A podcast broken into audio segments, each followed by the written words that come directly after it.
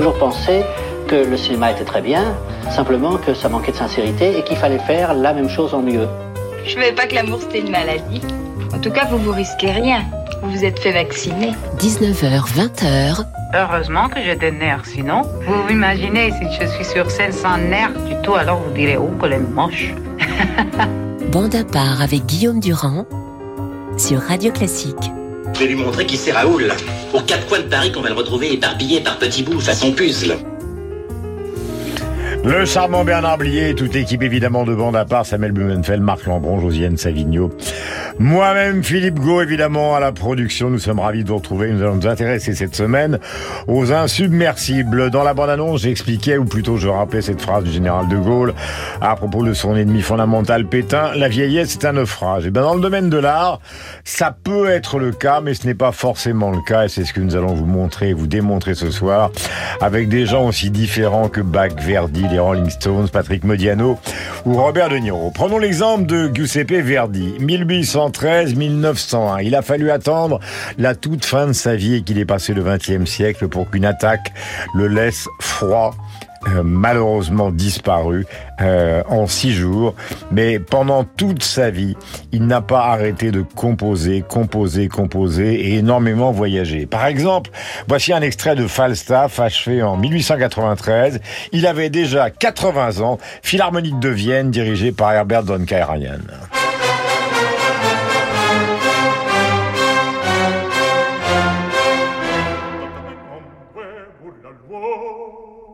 È nato burlone, burlone, burlone, tutto nel mondo è. È nato burlone, burlone, burlone, tutto nel mondo è. È nato burlone, è nato burlone, burlone, burlone, tutto nel mondo è. È nato burlone, burlone, burlone, tutto nel mondo è. Tutto nel mondo è burlaflone.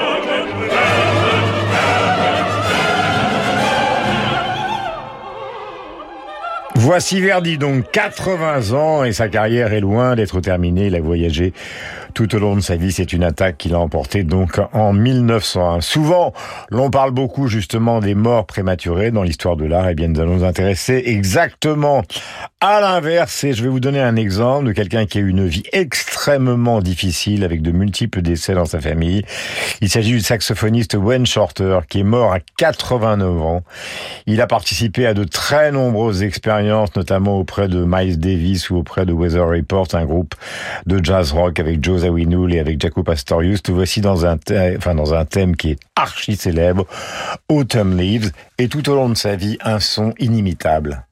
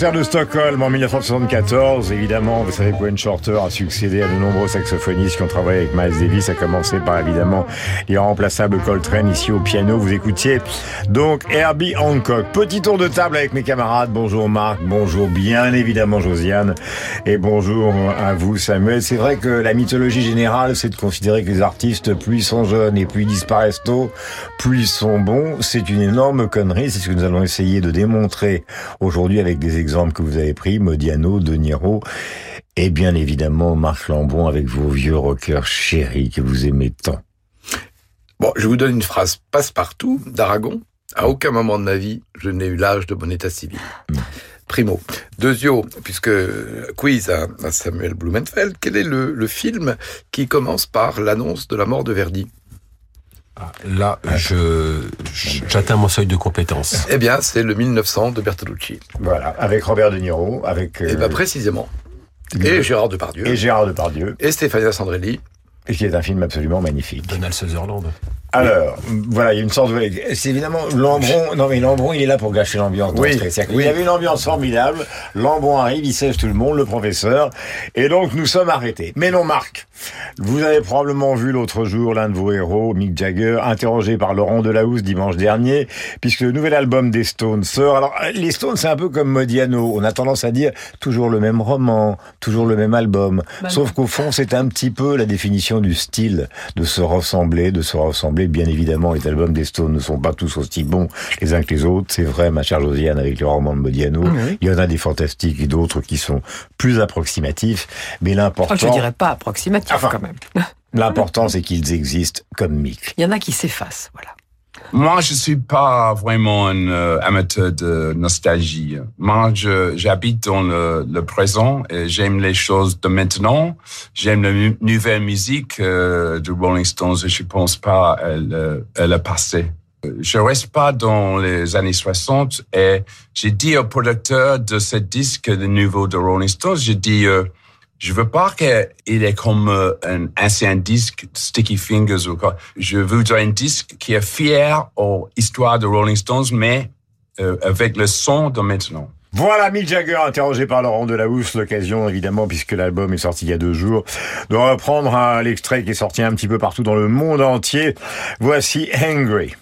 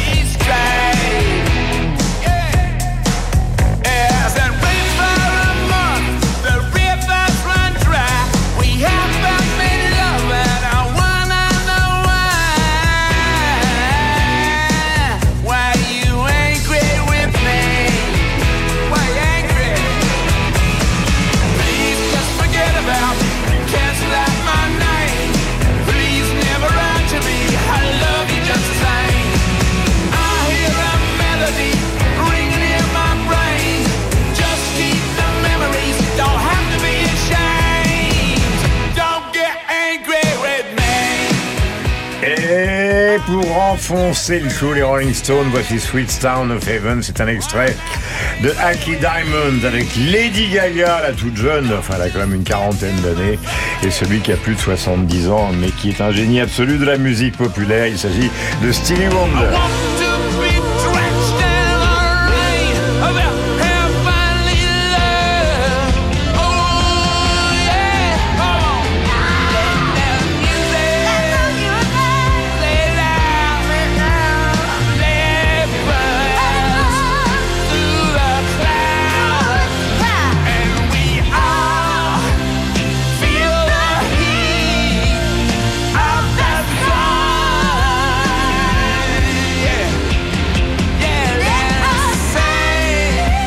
Marc, vous êtes un peu notre spécialiste de justement euh, du rock and roll et de cette musique. Au fond, qu'est-ce qui maintient en vie sur scène Parce qu'il faut les voir sur scène après 80 ans. Cette joyeuse bande qui a au fond euh, tout essayé, tout pratiqué, euh, avec des excès pour certains absolument phénoménaux, mais ils sont toujours là. Et quand ils font la promo de leur album chez Jimmy Fallon autour de toute la terre, eh bien c'est une sorte de vague qui s'emporte alors qu'il y a encore quelques années, on les appelait les papis du rock avec un air méprisant. Les papis du rock sont bien là. Oui, pour Jagger, c'est plutôt l'aérobic que la cocaïne quand même depuis 30 ans. Euh, maintenant, il y a une phrase dans une de leurs chansons, Wild Horses, Wild Horses, sur l'album Sticky Fingers, dont parlait Jagger, qui est la suivante, qui résume tout à mon avis. Let's do some living after we die. Vivons encore un peu après notre mort. Eh bien, pour moi, c'est une définition de la longévité des Rolling Stones. Est-ce qu'on peut donner une explication, par exemple, du côté des romanciers, car c'est vrai, Josiane, que les romanciers, c'est pas exactement la même, euh, comment dirais-je, la, la, la même équation. Mais c'est vrai que Modiano, euh, aujourd'hui, est un auteur qui vient de sortir un nouveau livre qui s'appelle La danseuse, qui est un livre court, mais qui est un livre réussi. Euh, que c'est une carrière qui a commencé avec Place de l'Étoile, il, y a 23 maintenant de- il y a maintenant des années. Et à 23 ans en 1968. Voilà, qui a eu des romans absolument phénoménaux comme Dora Bruder ou des boutiques obscures, d'autres qui étaient, disons, plus, alors je vais pas employer un mot désagréable, mais en tout cas, Étranger. plus étrangers. ou- Étranger. Moi, Voilà. moi, j'aime tout quasiment. Voilà. L'herbe des nuits, par exemple, qui n'était pas un chef-d'œuvre absolu. Euh, mais c'est quand même, et alors là, c'est évidemment un rapprochement un peu exagéré que je fais, mais c'est quand même d'abord et avant tout la définition d'un style. C'est-à-dire que les Rolling Stones, au bout de, au bout de trois mesures, on sait de quoi il s'agit, et Modiano, au bout d'une page, on sait de qui il s'agit. Et ça, c'est c'est le cas pour euh, beaucoup de romanciers. Je veux dire, euh, Marc citait Aragon. Aragon, moi je dis trois phrases, je sais que c'est Aragon quand même Ouais. en général. Mais euh, mais il est, on va on va parler de, de la manière dont il est insubmersible. On en parlera tout à l'heure.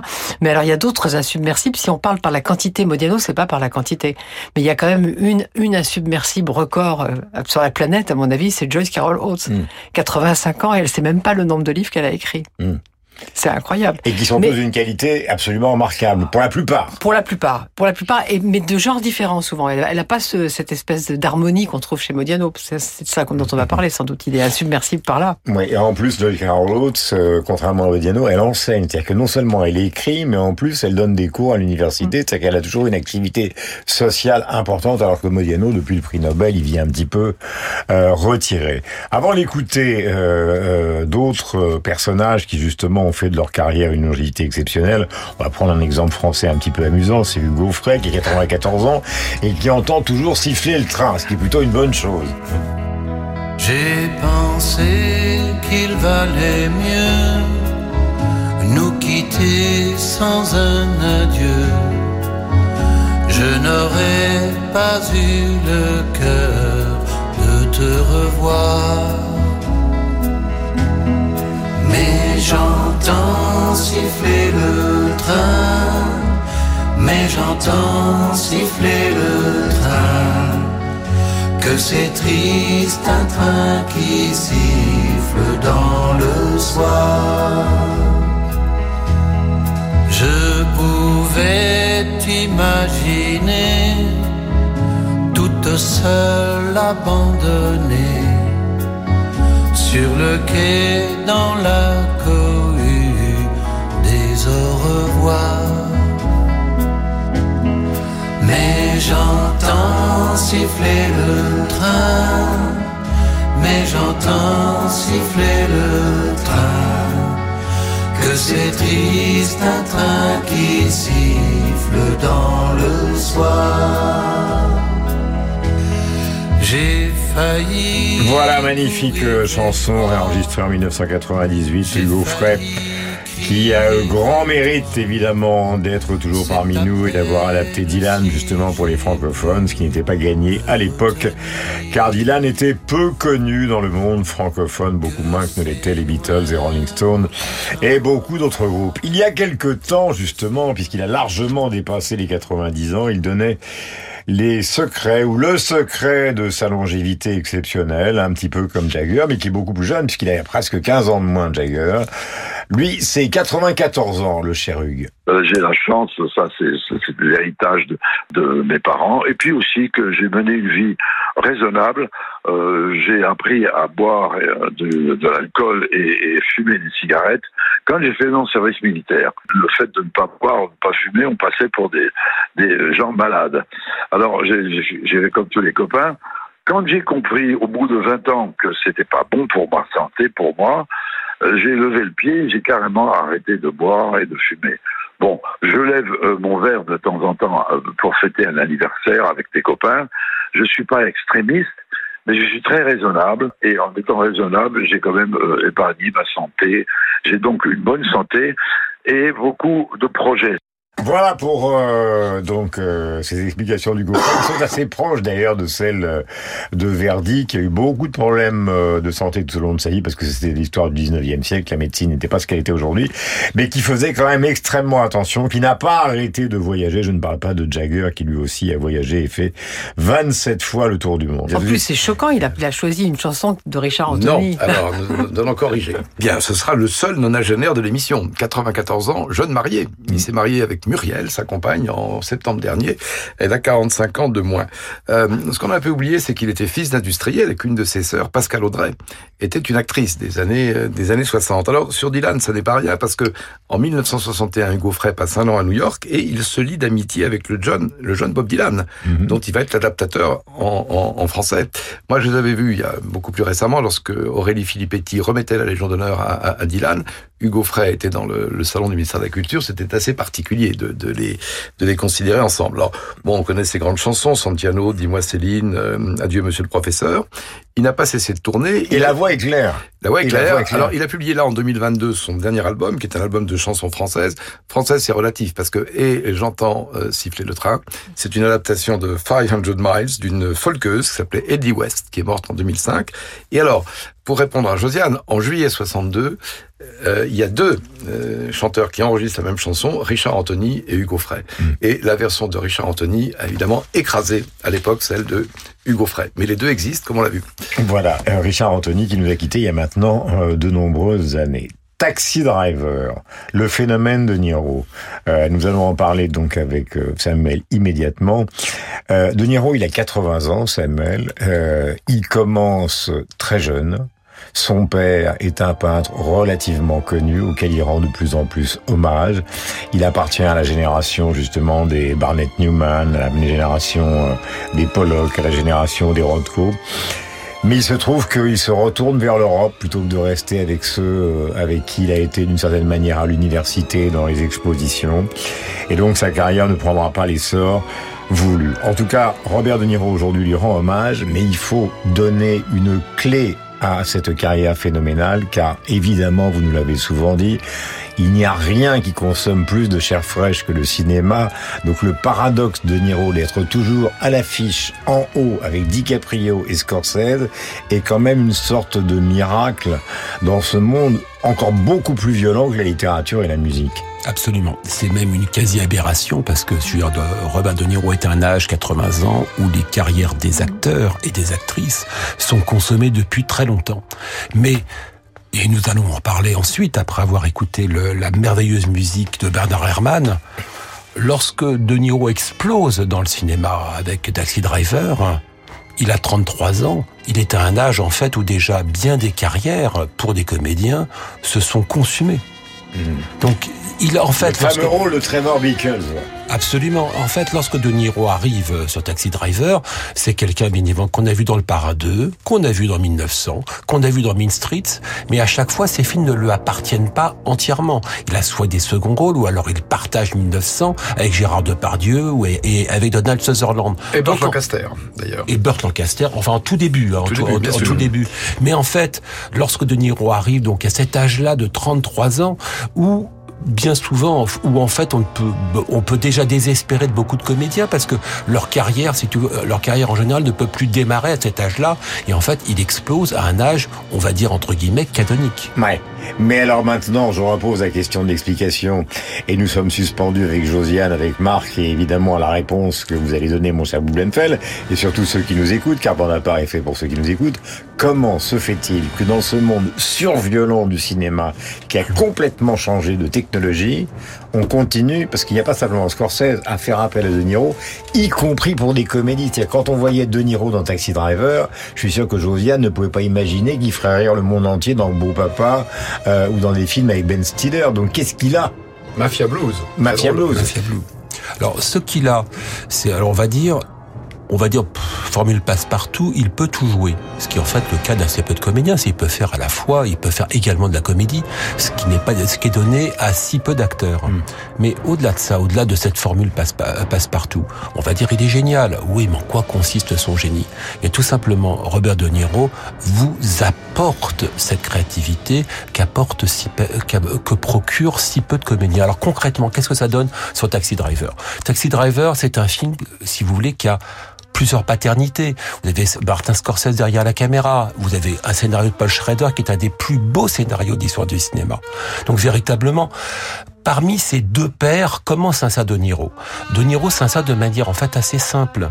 Il apporte à ce film son professionnalisme. Quand je dis professionnalisme, c'est- c'est-à-dire cette méthode de travail hérité de l'acteur studio. En l'occurrence, il va incarner un chauffeur de taxi, il va devenir un chauffeur de taxi dans la vie. Il va ensuite apporter à ce film sa créativité. Sa créativité, vous la voyez dans sa façon de marcher dans le film, sa façon de marcher en crabe, qui est totalement inhabituelle et qui est son invention. Enfin, il apporte à ce film son sens de l'improvisation, sens de l'improvisation que l'on découvre dans cette, cette scène iconique Are You Talking to Me où, je, où il joue avec son, son pistolet. Donc concrètement, que se passe-t-il avec Taxi Driver? Eh bien, quand nous entrons dans ce film, on se demande mais qui est cet acteur, Robert De Niro? Quand nous sortons de ce film, nous nous demandons désormais qui est l'individu De Niro? Donc autant dire que l'histoire, que cette question à laquelle que nous nous posons désormais en 1976, nous n'avons pas fini d'y répondre. Ajoutons que les Italo-Américains, quand ils ne finissent pas avec une balle dans la nuque, sont assez coriaces. On le voit avec Scorsese et De Niro. Je voudrais dire que euh, ce qui est aussi commun à De Niro et Modiano, c'est une sorte, non pas de refus de s'expliquer, parce qu'il parle, il donne des interviews, mais c'est toujours un peu laconique, et c'est le cas de Modiano souvent. Voici un ballet, puisque nous allons en parler avec Josiane, chorégraphié par Georges Balanchine, le Sable la Somnambule, sur une musique de Vittorio Orietti, inspirée des thèmes d'opéra de Bellini, créé en 1946 à New York. Et donc, euh, c'est Modiano qu'il évoque dans La Danseuse, ce dernier roman, et nous allons en parler avec Josiane.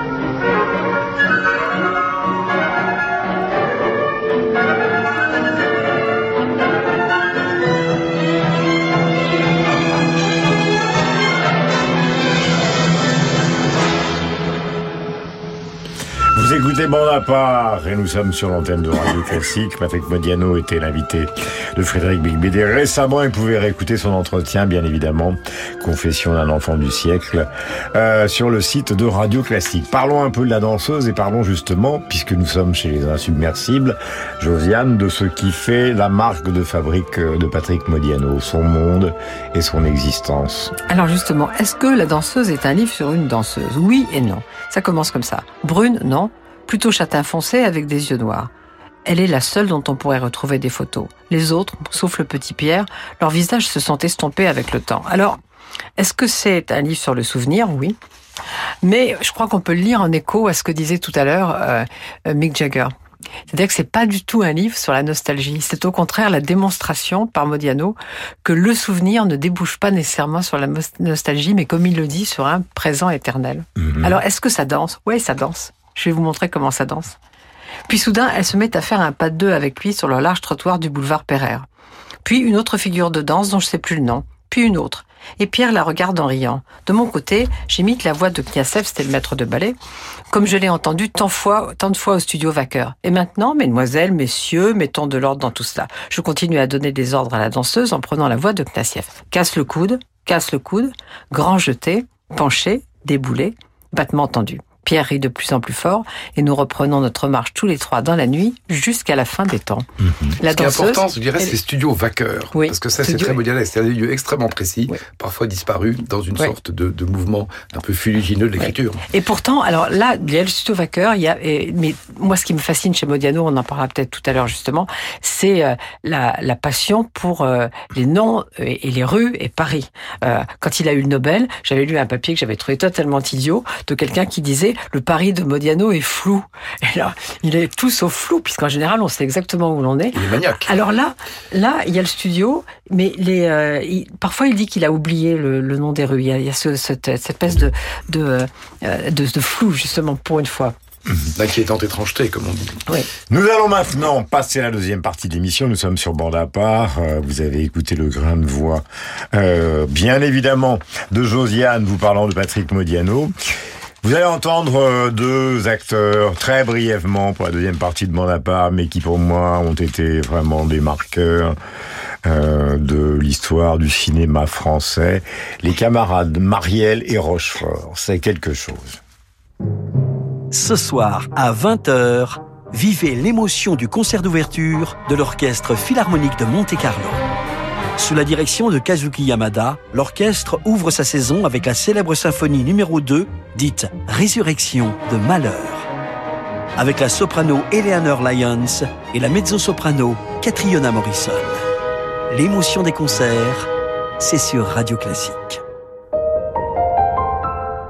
Vouloir un enfant et avoir des jumeaux, oui, ça arrive. Découvrir qu'ils veulent faire la même école de commerce, oui, ça arrive. Au fait, papa, notre, école, elle est au Canada. Oui, ça aussi ça arrive. Parce que tout arrive dans la vie, AG2R La Mondiale vous accompagne pour définir l'épargne la plus adaptée à vos besoins futurs. Et comme 15 millions de personnes qui nous font confiance, devenez acteurs de votre avenir. Rendez-vous avec nos conseillers ou sur ag2rlamondiale.fr. AG2R La Mondiale, prendre la main sur demain. Message à caractère publicitaire, tout investissement comporte des risques, y compris le risque de perte en capital. Nouveau Figaro Santé, votre magazine santé. Entre insomnie et apnée, les troubles du sommeil gâchent l'existence de millions de Français. Mélatonine, somnifères, thérapie cognitive et comportementale. Le Figaro Santé fait le point sur les traitements et propose des solutions concrètes pour renouer avec un sommeil de qualité. Le Figaro Santé, nos solutions pour votre santé, actuellement chez votre marchand de journaux.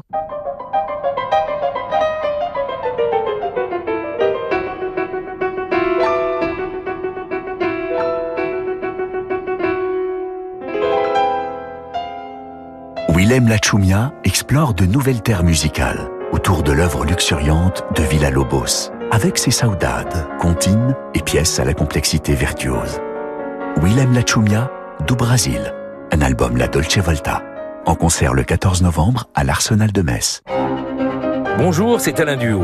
De l'Écosse à la Norvège, en passant par les Shetland, je vous invite à passer une semaine avec Radio Classique sur un yacht ponant au design raffiné avec le fameux groupe Sirba Octet. Des musiciens qui mènent une double vie, classique et Zigan ou klezmer. De Mozart et Beethoven au swing d'Europe centrale, ce sera une rencontre unique. Réservez votre croisière Ponant Radio Classique au 04 91 300 888 sur ponant.com ou dans votre agence de voyage. Pierre-Henri de Menton, directeur de la rédaction de Challenge. Immigration, ce qu'il faudrait faire. Challenge a tout analysé le type d'immigration, le besoin de main-d'œuvre, les possibilités d'intégration et ce qu'au fond nos voisins européens et le Canada. Immigration, un dossier Challenge en vente dès aujourd'hui. Eric Emmanuel Schmitt. La Calas, nous sommes tous d'accord, elle était sans rival. Eh bien non, ce serait trop facile. Alors moi, je me suis glissé dans la peau de Carlotta Berlumi, une cantatrice presque aussi sublime que la Calas, mais qui, pour se venger de s'être fait voler la vedette, a décidé de raconter la vie de la Calas sans rien cacher de ses plus inavouables secrets? La rivale d'Eric Emmanuel Schmitt. La Calas, ce sont ses ennemis qui en parlent le mieux. Un roman Albin Michel.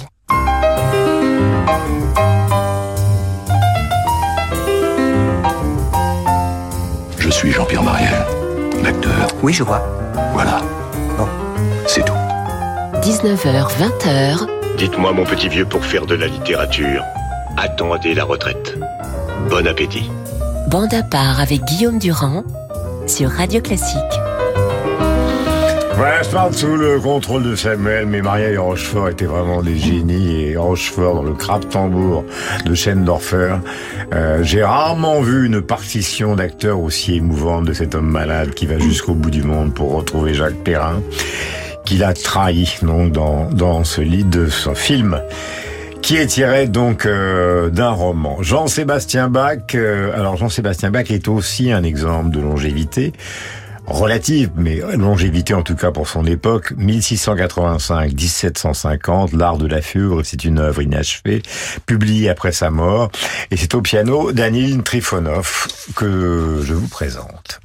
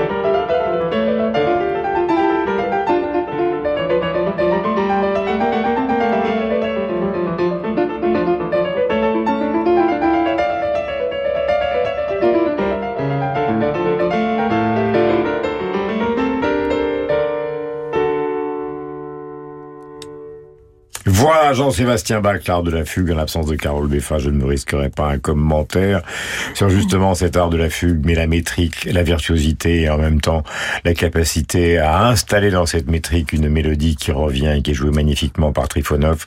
C'est absolument prodigieux. C'est pour ça que Bach est peut-être le musicien des musiciens. En voici un autre qui est un des personnages préférés de Marc Lambron. Il a 82 ans. Il se promène à l'année dans deux cars noirs qui lui permettent de donner des concerts à travers le monde entier, pas simplement les États-Unis, le monde entier. Il s'appelle Bob Dylan, il a 82 ans. Je l'ai même vu aux arènes de Bayonne. Il fallait quand même le faire, de penser qu'un jour Bob Dylan débarquerait chez les taureaux à Bayonne. Eh bien, il l'a fait. Voici l'extrait de l'album Fallen Angels. Bob Dylan a tout fait. Il a fait du folk, il a fait de la musique électrique, il a évidemment repris euh, des grands standards de la musique américaine.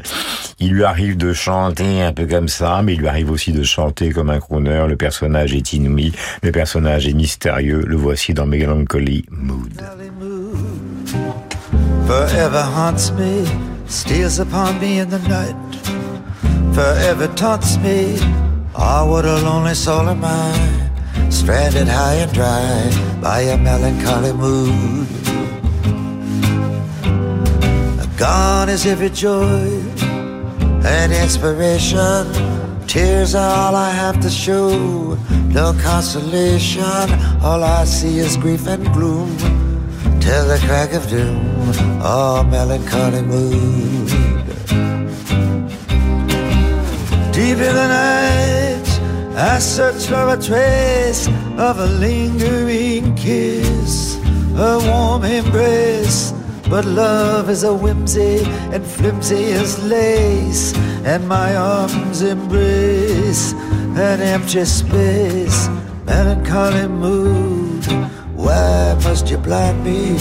Pity me and break the chains, the chains that bind me. Won't you release me, set me free? Bring her back to me, our melancholy mood.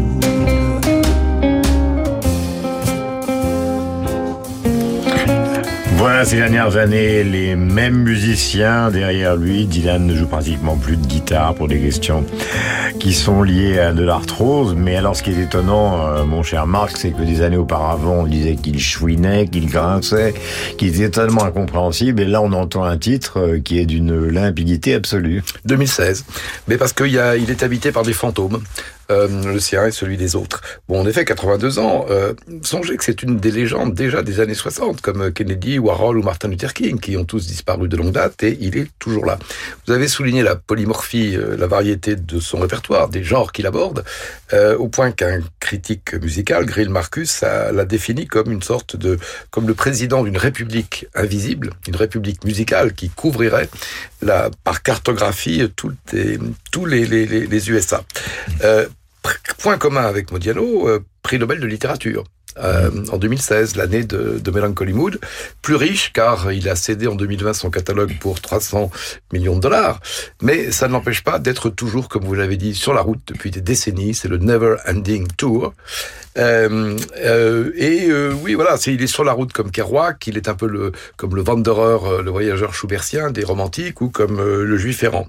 Mhm. Alors, vous avez dit que oui, Arthrose ces dernières années, il ne jouait plus que du piano, mais récemment, il y a quelques semaines, il a joué avec les Heartbreakers, l'ancien groupe de Tom Petty, et il est revenu à la guitare. C'était signalé pour les pour les fans. Enfin, ce que nous avons entendu, donc Melancholy Mood, c'est un standard de 1939 qui avait été joué par Artie Shaw ou par Sinatra, et eh bien il le il le revisite, euh, fantôme éternel de la musique américaine qui se réincarne en lui. C'est aussi le côté modianesque de Bob Dylan. Voilà, modianesque et insubmersible. Nous lui souhaitons évidemment euh, de vivre et de nous donner les albums encore pendant des années, sans compter bien évidemment les tournées, idem pour les Stones, idem pour ces musiques que nous réécoutons et idem pour Robert De Niro, donc qui est à l'affiche, il faut le citer, d'un film qui va bientôt sortir, Sam, qui s'appelle The Killer of the Flower Moon, qui est une histoire donc de qui se passe dans une réserve indienne. Si mes renseignements sont bons, car je ne l'ai pas vu, cette réserve tout d'un coup révèle dans son sous-sol des richesses extraordinaires et les meurtres s'enchaînent. Et voici que, voilà, et voici que donc interviennent euh, De Niro et Leonardo DiCaprio pour la première fois ensemble euh, à l'écran. Alors évidemment, vous avez parlé de, de Taxi Driver, mais alors moi j'ai une vague mémoire. Alors c'est pas tous des chefs-d'œuvre absolus, mais enfin quand même, euh, vous avez Mission, vous avez Voyage au bout de l'enfer, vous avez tous les Scorsese, vous avez les Parrains, vous avez des films qu'il a réalisés lui-même, euh, deux films, un sur son enfance en Italie, un euh, Raison d'État, si ma mémoire est bonne, Absolument. avec Matt Damon qui est sur la CIA. Il était une fois dans le Bronx, son premier film, qui ouais. est un film en partie autobiographique, qui sont deux très beaux films. Euh, et deux très beaux films et deux très bons films. Pourquoi De Niro en a-t-il seulement réalisé deux? Parce qu'en fait, c'est d'abord un acteur. Réaliser un film prend beaucoup de temps. Et son art s'exerce d'abord fondamentalement devant la caméra. Alors question fondamentale, comment se fait-il que cet homme est probablement avec Nicholson, mais Nicholson a été malade les dernières années de sa vie, on le sait, comment se fait-il que cet homme est aligné autant de chefs-d'œuvre, c'est-à-dire que vous me l'avez dit en préparant cette émission, il n'y a pas d'équivalent dans l'histoire du cinéma. Il y a effectivement, il y a vraiment très peu d'équivalent. D'abord de Niro tombe à la bonne époque du cinéma, les années 1970, le grand âge d'or du cinéma américain avec les années 1930 et aussi également les années 1940. Donc il a véritablement s'offre à lui de multiples grands scénarios, mais on peut dire que véritablement pendant dix ans, euh, en tout Taxi Driver, il était une fois en Amérique. Robert De Niro n'apparaît presque que dans des chefs-d'œuvre. C'est Il était une fois en Amérique, la musique est d'Ennio Morricone, c'est un film de Sergio Leone de 1984. Ça dure 5 heures, vous vous asseyez dans votre fauteuil et vous avez le sentiment que ça dure 5 minutes.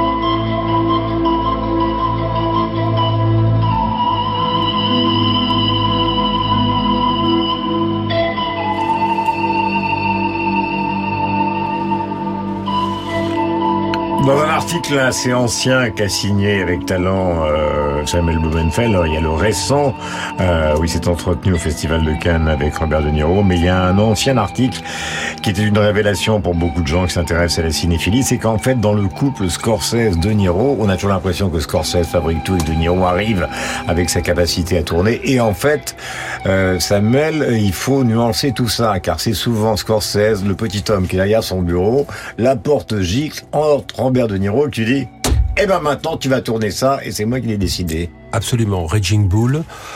Euh, King of Comedy, c'est la valse des pantins en français, sont deux projets apportés par De Niro. Et véritablement, Raging Bull, qui est une des cimes de la collaboration Scorsese-De Niro, c'est tout, à fait un, un, projet que De Niro a quasiment imposé à Scorsese. En dit, de la déprime d'ailleurs à l'époque.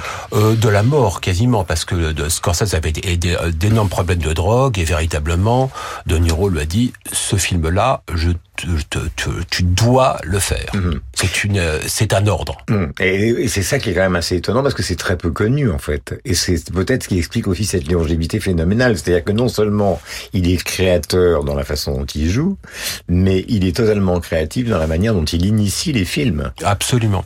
C'était, c'était exactement la bonne réponse. Le, l'un des handicaps dans une carrière d'acteur, c'est que par définition, acteur, vous attendez qu'on vous propose des rôles. Donc, à un moment, si vous voulez, eh bien, l'attente se prolonge et puis finalement, le téléphone ne sonne plus hmm. jamais. C'est pas le cas d'Isabelle Huppert, par exemple. Non, qui, a souvent cherché ses rôles. Non, mais le fait que De Niro, en fait, ait toujours été actif, euh, qu'il ait justement été en fait à sa manière un créateur, explique en fait cette longévité. C'est qu'il, euh, je veux dire, il n'a pas, il n'a pas attendu que le téléphone sonne. Hmm. Il, il, veut pas se retirer parce qu'un autre acteur scorsésien qui est Joe Pesci, lui, en, a assez. Alors il est revenu pour l'avant-dernier, mais, mais il a pris sa retraite. C'est pas, pas, pas, le même niveau non plus. Hein. Euh, Voyage au bout de l'enfer, jamais Pesci n'a fait ça. Oui, mais il y a en ah, fait euh, dans Casino. Euh, dans Casino, c'est dans Casino, c'est pas le même. Dans, dans Irishman, c'est pas mal. Mais chez Pesci, il n'y a pas ce besoin ontologique de jouer. Chez De Niro, oui. C'est sa vie. Comme celle de Michael Caine. Alors Michael Caine, cet acteur anglais qui vit à Los Angeles, qui est un personnage inouï, un sourire incroyable. On se souvient du début de sa carrière avec Alfie, une sorte de gangster, et on l'a vu donc euh, avec euh, Youth, euh, dans dans une piscine, dans un hôtel pour vieux, où il joue un chef d'orchestre que quelqu'un supplie de venir faire un concert, un dernier concert pour la reine d'Angleterre. Avec Harvey Keitel? Avec Harvey Keitel. Autre acteur scorsésien. Autre acteur scorsésien, c'est la, la, première incarnation de Scorsese à l'écran. Et il y a Michael Caine vient d'annoncer sur la BBC, catastrophe absolue, qu'il prenait sa retraite à 90 ans. Merde Je profite toujours de chaque seconde, même si j'ai 90 ans et que je dis que j'irai jusqu'à 100 ans. Je n'arrête pas de dire que je vais prendre ma retraite, et eh bien c'est le cas maintenant. Je termine sur un premier rôle, mais maintenant les seuls rôles qu'on peut me donner sont ceux d'hommes de 90 ans, ou peut-être de 85. J'ai eu de merveilleuses critiques. Qu'est-ce que je peux faire de mieux que ça? Vous avez versé des larmes. Oui, euh, et en même temps, pas tant que ça, parce qu'il y a une chose sur euh, Michael Caine, il s'est bien marré dans sa vie. C'est bien marré. C'est quelqu'un qui se moque des trois quarts de sa filmo. Voilà, non mais c'est ça l'avantage de Bonaparte, si vous voulez, c'est qu'on est quand même les seuls à revendiquer la possibilité de s'amuser fortement, ce qui n'est plus vraiment le cas dans le monde dans lequel on vit hein, actuellement.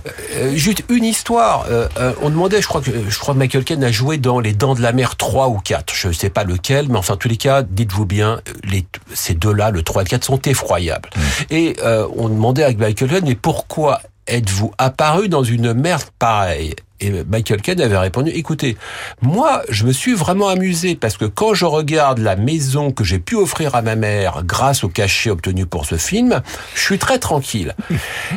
La longévité repose aussi parfois sur l'argent. Et en plus, point commun avec Jagger, ils sont sœurs, ils ont été anoblis après une, une vie de ribote ah bah, ils sont célébrissimes en Grande-Bretagne, même si Michael Caine, bien évidemment, a passé une partie de sa vie à Los Angeles pour tourner euh, dans un système qui est le système hollywoodien que vous connaissez tous, vous qui aimez part. Vous adorez Frédéric Chopin, voici le nocturne numéro 3 de Nelson Frère au piano. Nous sommes en 2009 et c'est le retour de Josiane Savigno dans un instant pour nous parler justement de Patrick Modiano.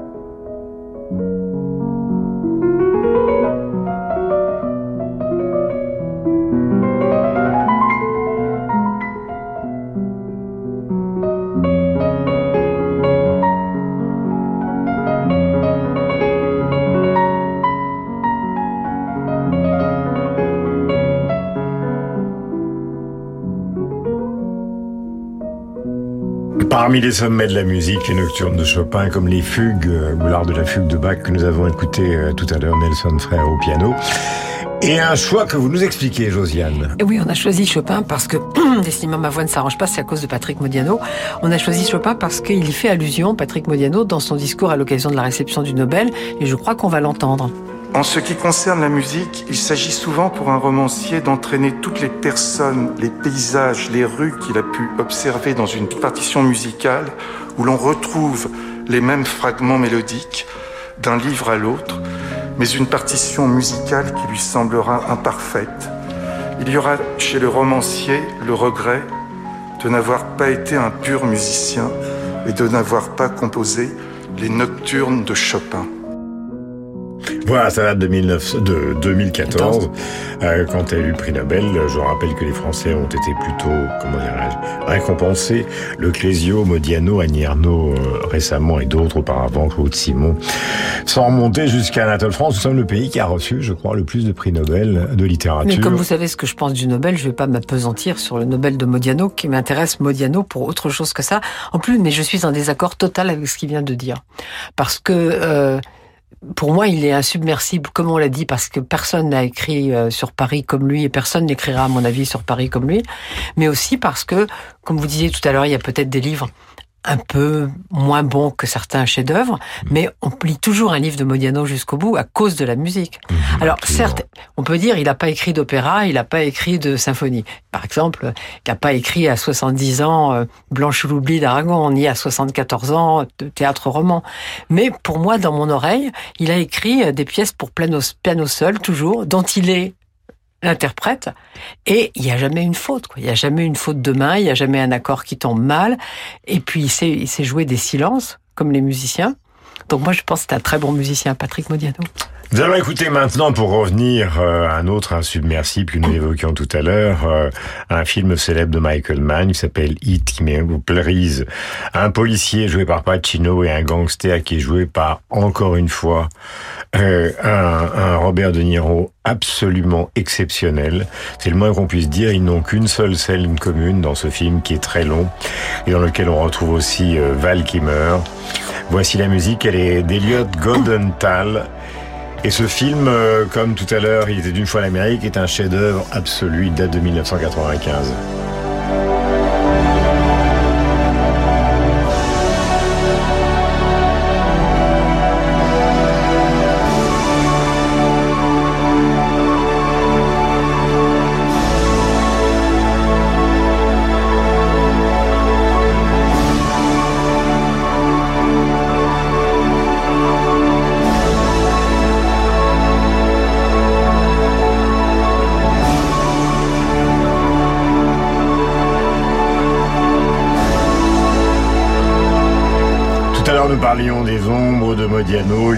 Parler aussi des gris euh, de Michael Mann, donc grand metteur en scène, qui a trouvé justement avec De Niro.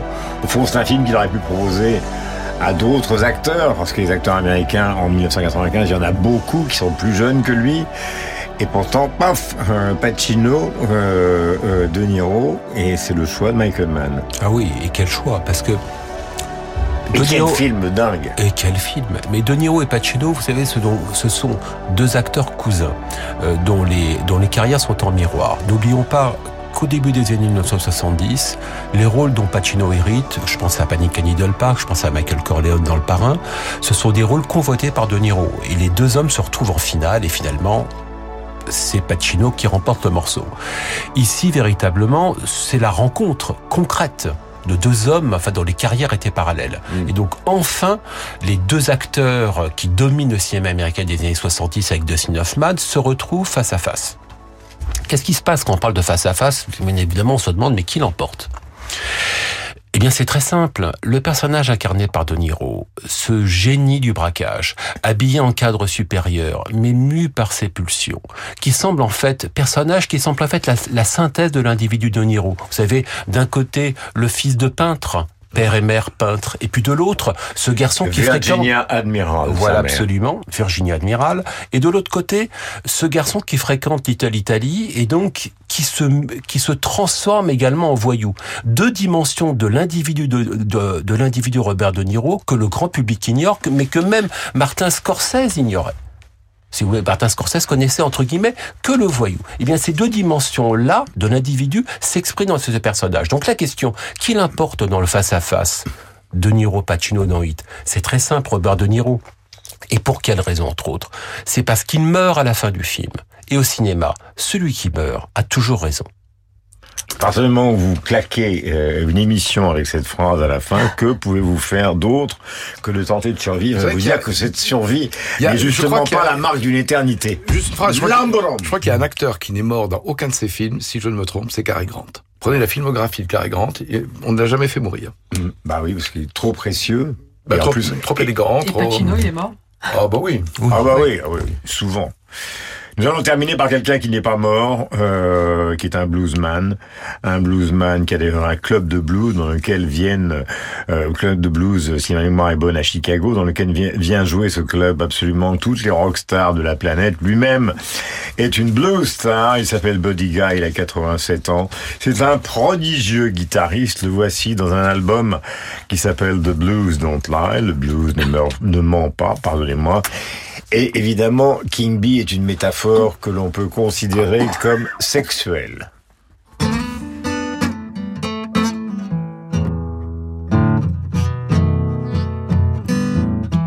I'm a king bee. I can buzz around hide.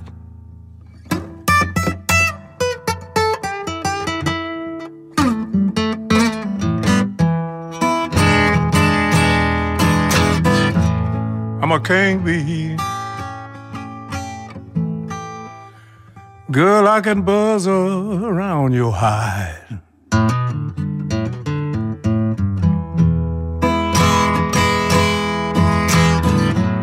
You know I can buzz a little better, baby.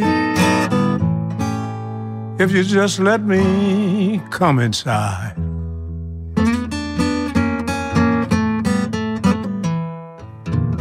Tranquillité de Buddy Guy, euh, sa capacité, lui qui est un virtuose de la guitare électrique, à jouer tout simplement de la guitare folk et d'interpréter ce blues magnifique qui s'appelle King Bee avec tranquillité.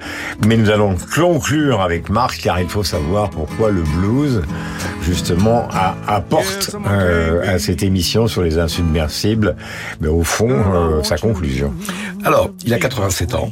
Il est né en Louisiane, donc euh, au sud, avec un blues qui est un blues rural ou acoustique. Mais à 19 ans, il part pour Chicago. Et Chicago, c'est Otis Rush, c'est Muddy Waters, c'est B.B. King, c'est un blues électrique euh, rock et euh, sexuel. Alors, il va faire euh, couple avec un harmoniciste qui s'appelait Junior Wells. Et on va retrouver, tout va se boucler ici, car il joue avec les Rolling Stones, qui le prennent en 1970 en première partie de sa tournée française, euh, française, et en 2008 dans Shine Light, qui est le film de Scorsese, où il filme un concert des Stones, Buddy Guy euh, vient, vient jouer. Alors en général, ça ramone les tuyaux, c'est âpre et explosif. Il vient d'ailleurs de publier un live in Hiroshima qui date de 1975.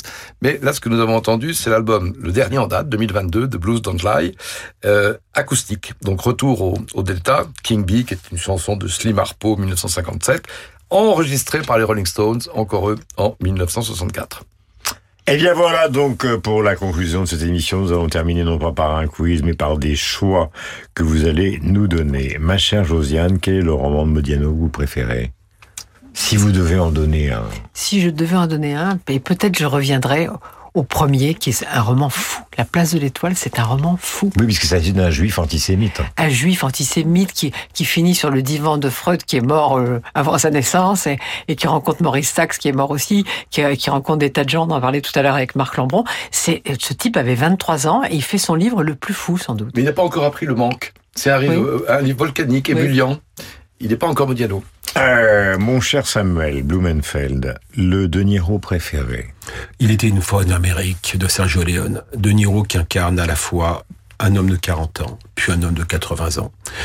et qui nous signifie en fait qu'il est déjà éternel et que l'acteur qu'il était en 1984 en fait annonce l'acteur qui se trouve désormais sous nos yeux en Mais il vous 2023. électrise, hein, vous. À chaque fois que vous allez le voir, vous êtes dans, dans vos petits chaussons, vous tremblez, vous avez un sourire, vous avez l'impression de voir le cinéma devant Il vous. Quoi. il joue un gangster juif dans Comment un film plein d'Italiens et d'Italo-Américains. Absolument.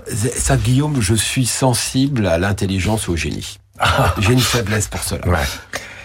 Eh bien, vous êtes très déçu avec moi, Marc, euh, puisqu'il s'agit des Rolling Stones, l'album préféré des Rolling Stones, puisqu'il y en a un qui sort ou qui est sorti depuis deux jours. C'est sûrement pas le dernier, euh, Sticky Fingers. Eh bien, moi, comme personne ne me posera la question, bah, je si ne on répondrai à rien. Bah, que je ne sais pas, mais à propos de quoi et de qui Quel est, quel est votre Modiano, votre Stones et votre De Niro préféré Les trois Alors pour ce qui est du Modiano. euh, non, je vais commencer par euh, De Niro. Euh, pour moi, c'est Casino. Casino est un, un espèce d'opéra dingo. Euh, qui a été un bide absolument fou et qui a été produit par euh, une société qu'on pensait totalement extérieure au cinéma. Elle a été produite par Francis Bouygues, qui a eu une société de cinéma pendant un certain temps. Et je dois dire que la partenaire de de, de Niro à l'écran, à savoir euh, Sharon Stone. Sharon Stone. Sharon Stone est absolument inouïe dans le rôle de la prostituée dingo. Euh, on va se limiter là, parce qu'autrement... Les euh, Stones, quand même. Bah, les Stones. Ah, Modiano, les- quand même. hein. Alors Modiano, moi je serais, je, je pense que Dora Bruder est un des livres qui m'a beaucoup euh, touché pour des raisons que je n'ai pas le temps d'expliquer. Quant aux Rolling Stones, eh bien c'est extrêmement simple. Je n'aurai qu'un seul titre parce que ça correspond à mon enfance. J'avais une marraine qui vivait à Londres et je l'ai supplié de m'envoyer un écho de ce que l'on avait entendu dans le pop club de José Arthur sur une autre radio à l'époque, Satisfaction.